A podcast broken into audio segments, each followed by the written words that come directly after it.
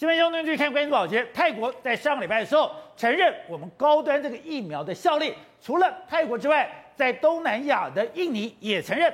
大家觉得很奇怪，为什么泰国突然做这样的动作？而我们看这一期的财讯，我们才了解，原来现在科技业或者是我们很多的传统产业，现在已经大南迁。过去。我们台湾的人才、我们的资金、我们的厂商大举的西进，我们进到了中国大陆，被整个大陆困在这里面。但现在我们已经不是以中国大陆为最主要的目标，我们开始南迁。而按照现在财讯的一个统计，就是我们现在投资东南亚的金钱已经高于到中国，而且不只是只有台湾，全世界投资东南亚的技术、金钱、厂商。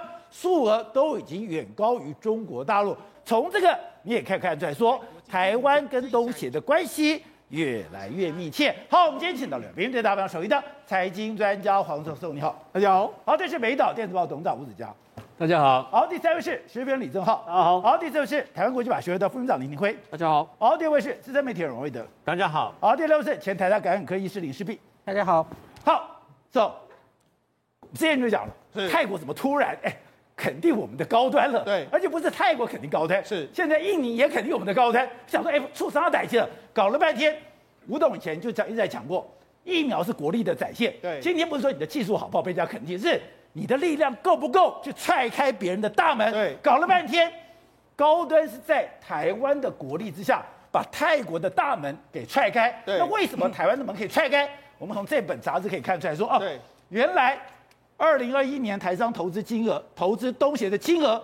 首度超过中国，没错，是让台湾的这个疫苗在东南亚能够获得肯定，主要是因为呢，东南亚是看到你的钱跟商机啊，对啊，一比如说泰国，哎，台湾有非常多厂商到泰国去投资啊，你泰国的人那么多啊，你需要这个厂商过去吧，所以泰国当然会承认啊。那印尼也是一样，台湾也到印尼去投资，为什么呢？实际上根据这个这个财讯的统计数字，过去一段时间，我们先来看这个表，过去一段时间呢，这个比较浅一点的蓝色是中国的投资、哦、的的投资，台商去中国的投资，比较蓝一点。是去东南亚投资，你看经过这几年的翻转之后，完全不一样了。这蓝色的大饼已经赢过这个浅蓝色的大饼，五十三点九亿美金，赢过五十点一七亿美金。也就是说，二零二一年的时候，中国对东协的投资已经正式超越对。中国的投资金额，所以我们在全球投资上，东南亚占百分之三十七点一三，对，中国只剩下三十四点六。对，那除了这个之外，全世界也都在那边投资，所以现在全世界要扮演一个什么？他们要把供应链从中国往南迁徙，也就是说，所谓的南向政策在全世界都要展开。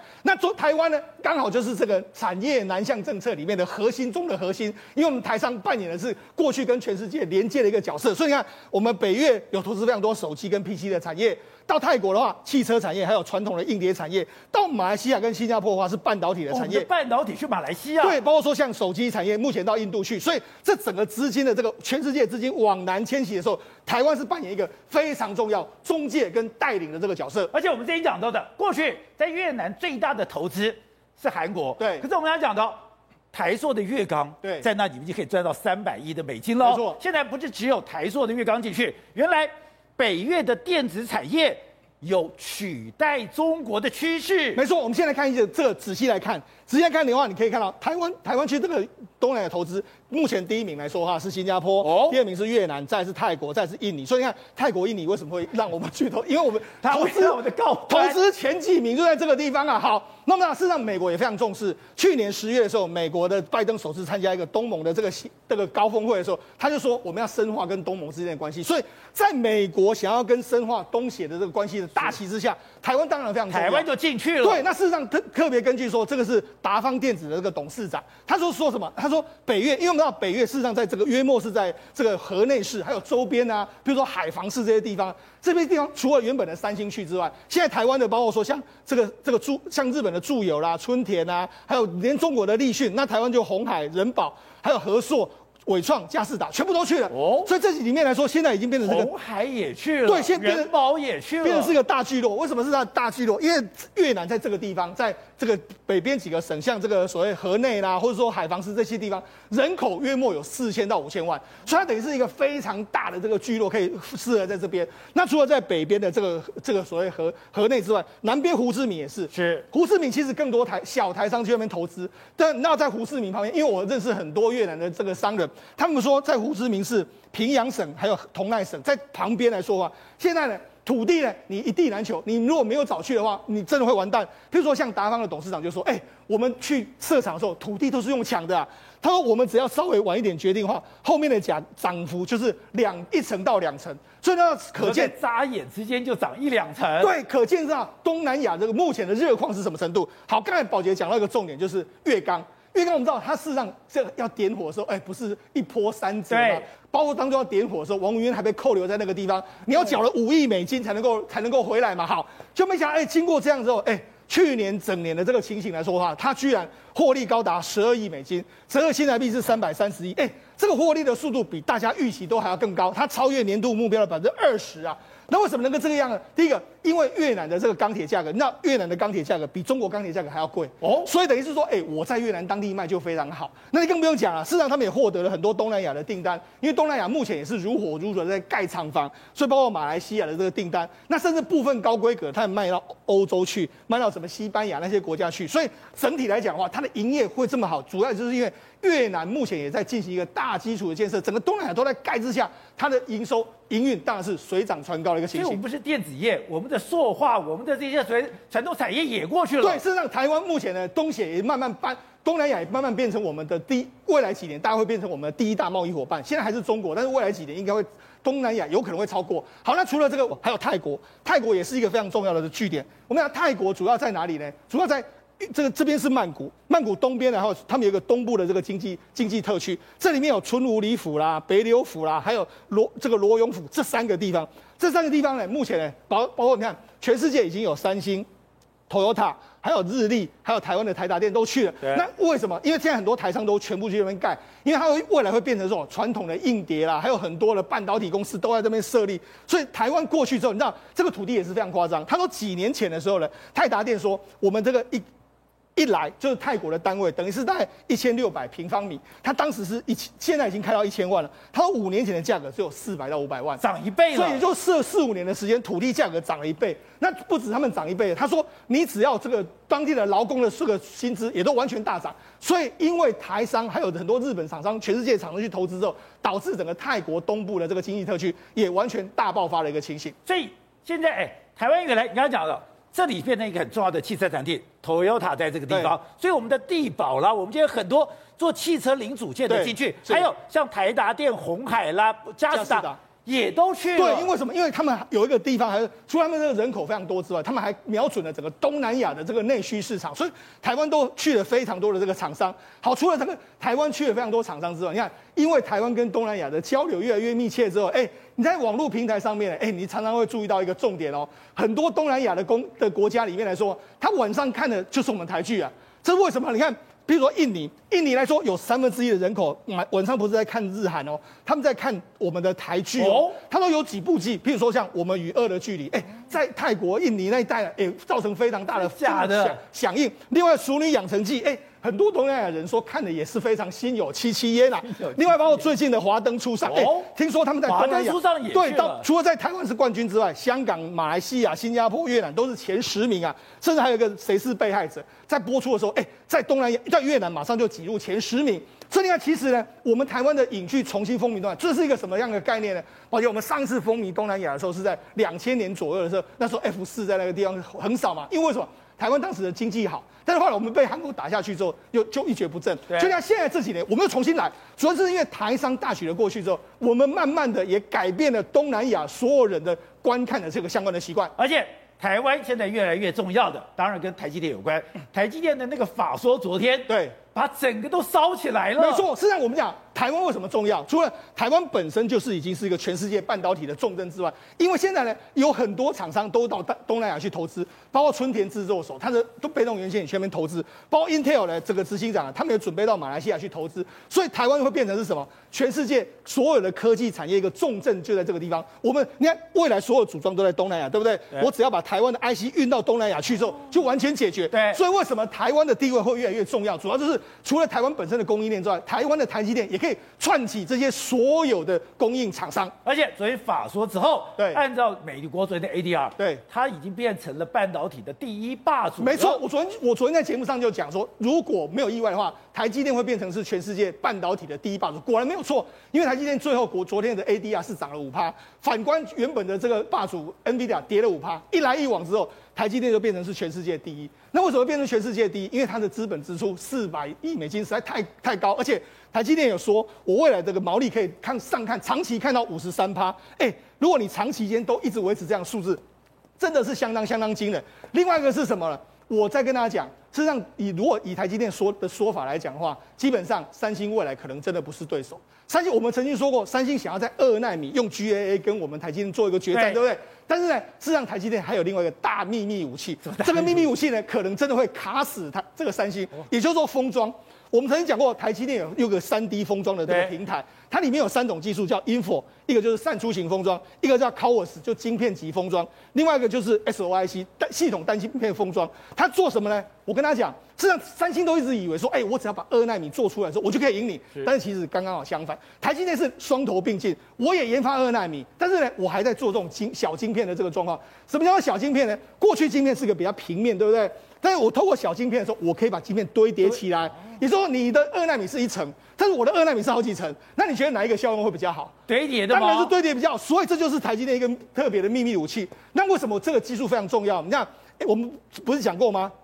苹果的 M1 晶片，它做的时候，哎，它不是在试测测试的时候，测试测试测试的时候，哎。电源都没有减少，苹果当时来说，哎，是不是这个电源的管理的问题有什么问题？后来没有，为什么？因为你三 D 堆叠起来的时候，你更省电，而且你的功率效能更好。那这个技术呢？台积电从两千零九年蒋尚义的推动之下，就已经张忠谋就已经开始要做了。蒋尚义推动，对，他当时跟张忠谋说，哎，我要这个做这个小晶片。张忠谋二话不说，马上拨给他四百个这个工程师让他发展。所以他两千零九年就开始做这个小晶片。那么反观呢，这个三星呢？三星是什么？二零一九年。金奇南上任才开始做，所以这十年的差距呢，就变成是三星永远可能没办法超越台积电一个重要的关键。是啊，我们得讲说，南海变成兵家必争之地，现在看起来更精彩了，因为他们故意修出来说，这是艾塞克斯号，哎，两栖攻击舰上面停满了鱼鹰旋翼机，另外就看到，哎，现在所有的战舰航母也进到这个地方，更夸张的是，哎，美国花了非常多的大苦功夫去算你每个岛。算你每个岛，你的潮汐，你什么时候会被整个海水淹没？他们却花了几年的时间把它给算出来了。没有错，因为啊，美国国务院终于做出一份四十七页的报告，厚厚一叠，从中国在南海的历史，中国过去在南海的所有官司，甚至哦实地测量中国在南海一百多个岛屿，终于说了，中国在南海一点主权都没有。这个报告怎么这么讲？这个报告非常非常有趣。第一个，因为中国申请它，它声称的九段线是含这个整个南海的地方嘛。他说啊，自自古不可分割的一部分。然后呢，他们开始研究历史，说根本没有，这历史上是你自己讲的。你就郑和下西洋的，你没有实际在那边统治过。然后呢，他们真的派了测量船，因为我们之前不是看到美军的测量船胜利号一直到南海吗？结果，他们真的派测量船，然后甚至他们也拿出二零一六年这个国际仲裁法庭认定中国在这边的主权伸索不符合国际法等等，反正洋洋洒洒一大堆，他就讲一件事：中国在南海没有主权呐、啊，而且变成美国国务院的正式官方文件。换句话说，美军所有的军队在这边的所有的出动都跟中国没关系嘛？而且这个报告出来之后，刚刚讲的艾塞克斯号就进去了，上面。停满着满满的鱼鹰机，没有错。当这个报告出来之后，美国太平洋舰队直接公布这个艾塞克斯号的照片。这个艾塞克斯号的照片，你看哦，他啥都不知道，就照了整个舰尾有满满的鱼鹰机，还有什么 CH 四六的海骑士直升机。哎，CH 四六海骑士直升机是只给美国海军陆战队做所谓的抢滩空袭作用之用哦，所以。这个是随时可以抢滩、随时可以夺岛用的，没有错。所以呢，这东西呢，完全符合美军对于夺岛的想定嘛。他在干嘛？我定调之后，哎，这这个就是所谓的语音直升机嘛，双翼的。然后后面这个呢，就是所谓 CH 四六海骑士，是给陆战队去做所谓抢滩登陆之用的。好了，他们定调完之后呢，马上秀完肌肉之后，宝杰哥。这个东西，这张照片哦，可怕的不是舰尾啊，不然呢？可怕是镜头的另外一侧，什么？还有二十架的 F 三十五 B 啊，还有，这是标准配备啊。所以这些事情，所以它是满载的状况，没有错。看得到的不可怕，可怕是你没看到那一边。它另外一边是可以配置二十架的 F 三十五 B，也是做所谓夺岛之用嘛。可是呢，你以为只有这个吗？抱歉啊，美国现在要首度在中东这个地区没有配置任何一艘航空母舰，为什么？全部派到南海这边了。现在卡尔文森号、雷根号还有林肯号航母哦，我们看到所有卫星资料，他都告诉我们一件事。正在往南海这边去，三个航母都来了，南海要汇集哦。然后宝杰哥最过分，你知道吗？他们什么时候会到？什么时候？历年前。农历年来这里。对，然后然后呢？他们说，我这美军呢会在农历新年期间以双航母的方式在南海炫耀实力。所以现在看到所有东西都是往农历年，那很可怕哦。等于全世界的最大海上兵力。刚刚讲三个航母，一个卡尔文森，一个林肯，一个雷根，另外两栖攻击舰，一个美利坚号，一个艾塞克斯号，全都来在这里了。是，更可怕的事情是，最近呢，在美军一个研讨会透露出马斯廷奥那时候不是近距离舰长跟副舰长翘脚去被拍照，然后近距离去看中看辽宁号，对，看辽宁号这张照片吗？这张照片哦，大家都在问怎么拍的，对不对？结果呢，竟然哦，在最近的海军研讨会上哦，太平洋舰队的水面部队指指挥官把这件事揭秘出来。他说，他们原本只是要近距离去监视辽宁号的，结果呢，他们哦，忽然发现辽宁号的僚机编队自动退开，自动退开，就跟就就这张照片嘛，大家可能还记得吧？远远的是辽宁号嘛，然后这是马斯廷号的舰长跟副舰长嘛，对不对？然后他们原本只是要监视。监视的过程后发现，哎，怎么辽舰自动退开，像摩西分海一样？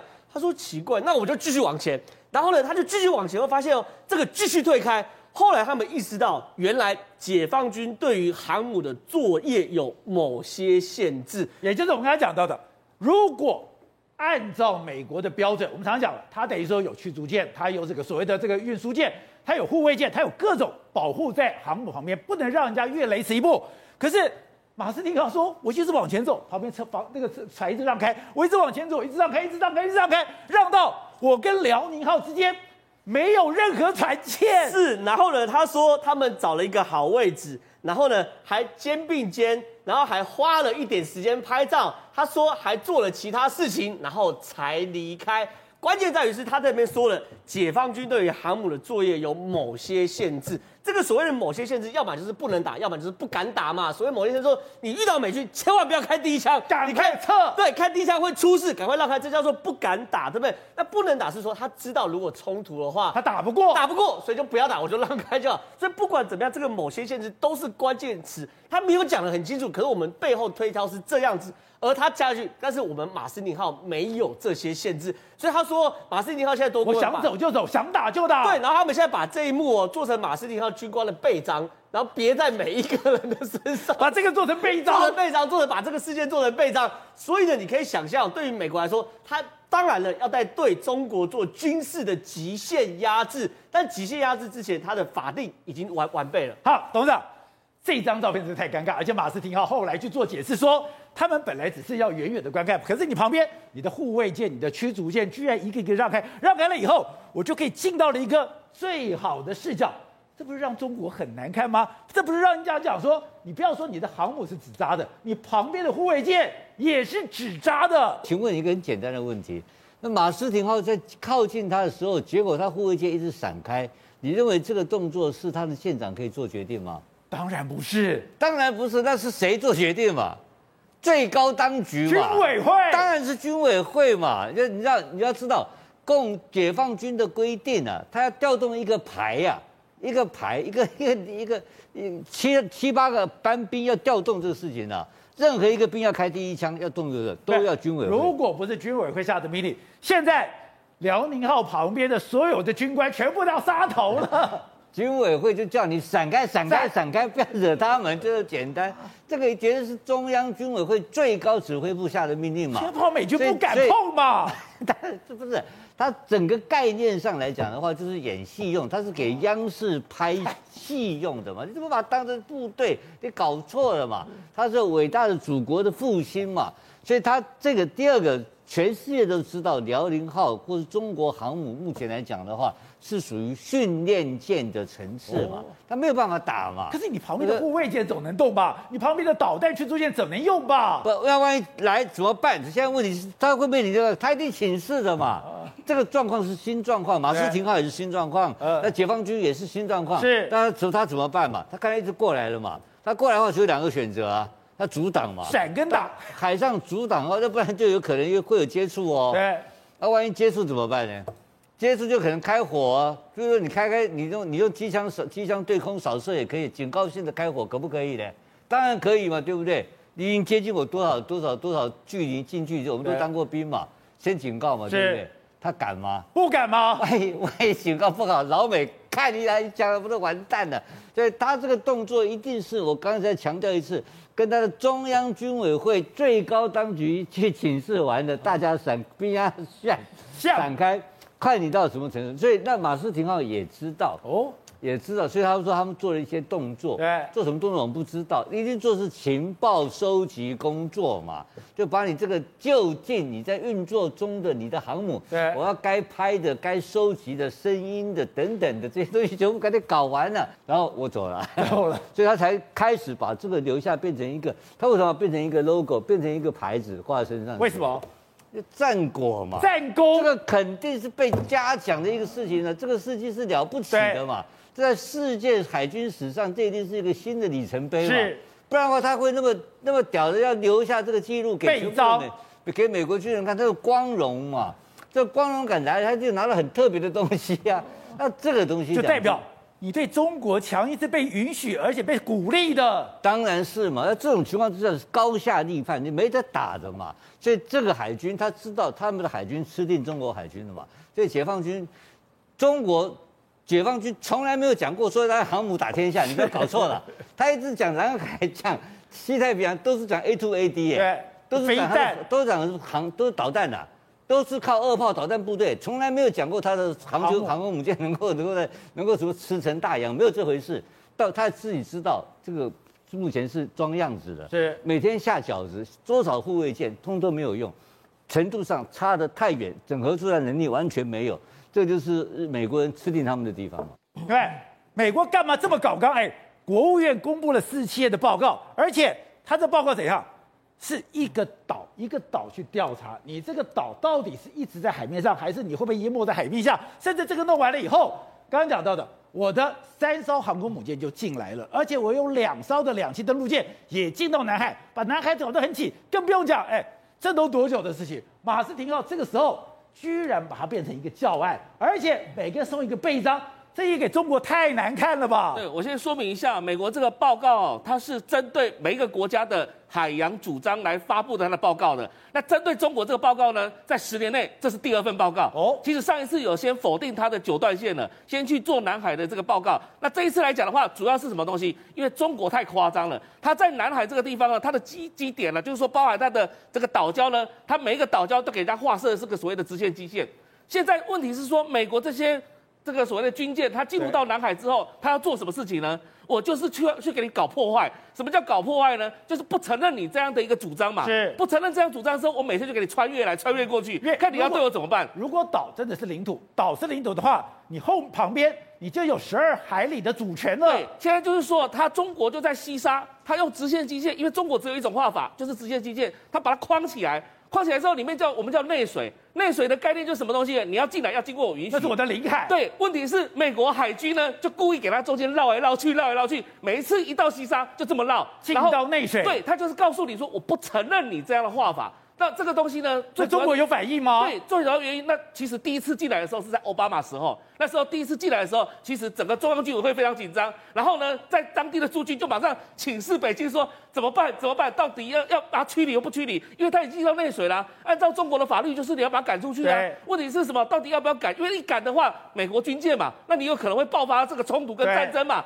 所以这时候请示，然后这时候习近平说什么？哎呀，反正就是一艘军舰嘛，就让他过去，就让他过去。他当时二零一四年就曾经发生过这样的一个事情哦。那后来呢，美国就习以为常了，每次来就告诉你，就说我过过去了，我要过去了。那中国解放军说好吧，那你就过去，就过去了。所以这个时候，其实因为中国解放军没有能力去阻挡美军的在南海的任何作为啊，所以原则上怎么讲？刚刚董事长讲的没有错，辽宁舰它就是一个蓄电舰而已，它根本没办法打仗用的。所以它旁边那个那些东西，基本上如果其他驱逐舰跟美国的这个马斯廷号这个杠上的话，不好意思哦，整个说不定那个舰队就全部被歼灭掉了。马斯廷讲的很恶意，他讲说。我们其实只想远远的观察，就我们在靠近了以后，没有想他们是一个让开，一个让开，一个一个让开，让我们也不知道该怎么办，我们只好不断的往前进。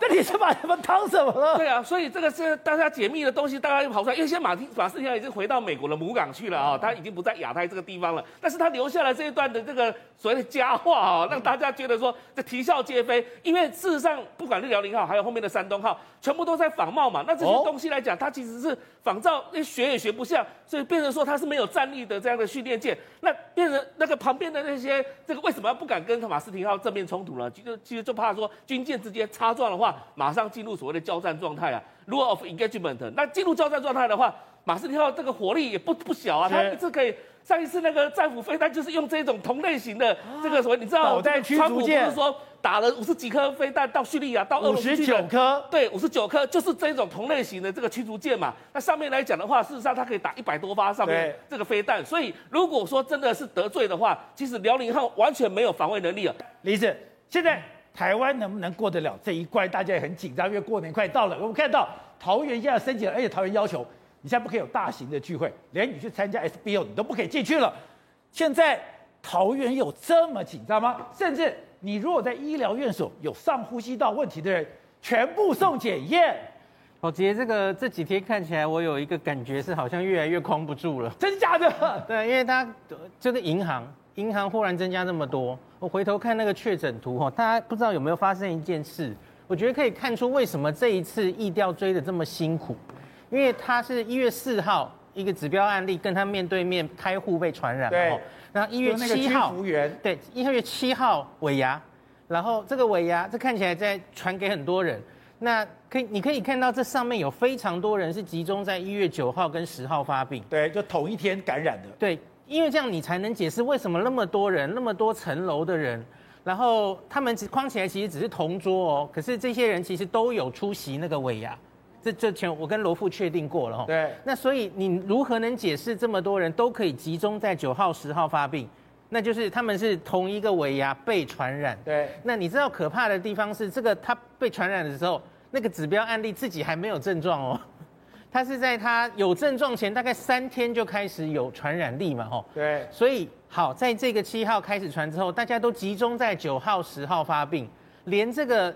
指标案例自己都是十号才发烧的，是，所以他在你开始抓到这第一例的时候，他的第二轮已经出去了，而这一些人大概在他在尾牙开始被传染之后一天内就各自都已经开始有传染力，然后大家统一在九号、十号发病，我被感染，我明天就可以传给别人，没错，然后第三天就自己发病了，这就是他为什么这次可以这么快。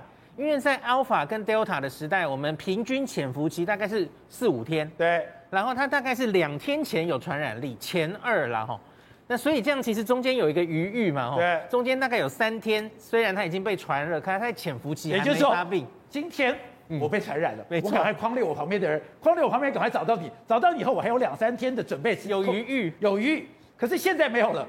当我找到我，我有问题，我赶快去找你的时候，搞不好你已经传出去了。没错，所以这次最难框是这样，而且你看哦，现在就开始一些家人确诊，家人确诊其实是意料之中嘛。可是比方说，你看在西提一起吃尾牙的那那个，对，有店员，店员，然后有一起一起的民众吃的民众也都被传了，然后还有两个是两岁小朋友。那所以在西提发生的这件事，真的有一点像是超级传播事件哦。然后这些人其实你看，发生到现在已经这个尾牙是发生在七号，对。然后到现在其实已经足够时间让这些人在社区里再往外散。那现在当然你看到很多什么疯狂查足迹啊，哪里发现赶快又框列。那你说如果是 Delta 或者以前的病毒是七号被传染，搞不好到现在我还没传播出去。对。可是这个病毒是我七号传染。我搞不好八号、九号都已经传出去了。一切最麻烦的就是它潜伏期稍微往前提，然后呢，它在有症状前大概可以三天就已经可以有传染力。对，以前大概要一两天，不会这么快。就是为什么呢？基础上的原因就是它在上呼吸道繁殖的速度太快。哦，它比 Delta 快七十倍啊。对，所以它你接触到之后，哎，它开始病毒量慢慢增高，然后开始有病，这整个速度都变快。所以我其实自己有，我看几几位医师的发言，我们也越来越有感觉，这一次可能靠传统疫调的方式不太容易框得住了。